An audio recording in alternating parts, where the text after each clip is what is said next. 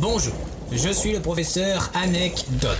Une équipe de chercheurs surentraînés calcule toutes les semaines les sujets de discussion les plus probables dont vous serez amené à discuter. Afin de vous la péter, nous vous proposons une anecdote en lien avec ce sujet. Sur ce, bonne chance.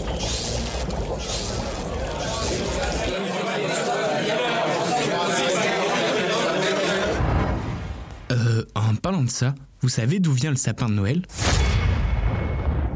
J'étais tranquillement assis sur mon canapé, avec mon pull de Noël et mon chocolat chaud, en train de regarder pour la 145e fois les bronzés fonds du ski, quand j'ai regardé mon sapin en guirlandais sur lequel j'avais accroché mes plus belles boules, enfin, vous m'avez compris, je me suis dit, qu'est-ce qu'il fout là? C'est vrai, c'est pas logique de faire ça. Pourquoi des boules et pourquoi le sapin? Et pourquoi la vie finalement? Du coup, j'ai fait quelques recherches et ça fait depuis 1521 que ça choque plus personne, date du premier sapin de Noël. Bon, remontons un peu plus dans le temps pour comprendre le pourquoi du comment. Pour cela, revenons au Moyen Âge. Des troupes étaient chargées de jouer devant le peuple chrétien des scènes bibliques.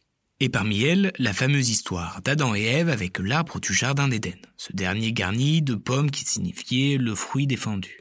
Et en plus de cela, cet arbre symboliserait la croix du Christ dont l'incarnation sauverait l'humanité. Et patati et patata.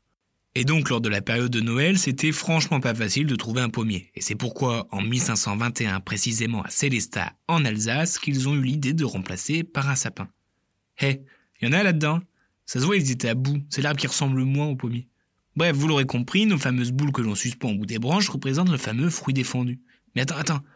Il manque un élément phare pour que ton sapin soit parfait. L'étoile. Cette étoile reste dans la logique et représente l'étoile qui guida nos rois mages à ce cher poupon. Voilà, maintenant je peux finir tranquillement mon chocolat chaud, l'esprit apaisé. Pas comme mon voisin qui est en train de galérer à mettre un Père Noël sur son balcon, alors que tout le monde trouve ça moche. Allez, joyeux Noël.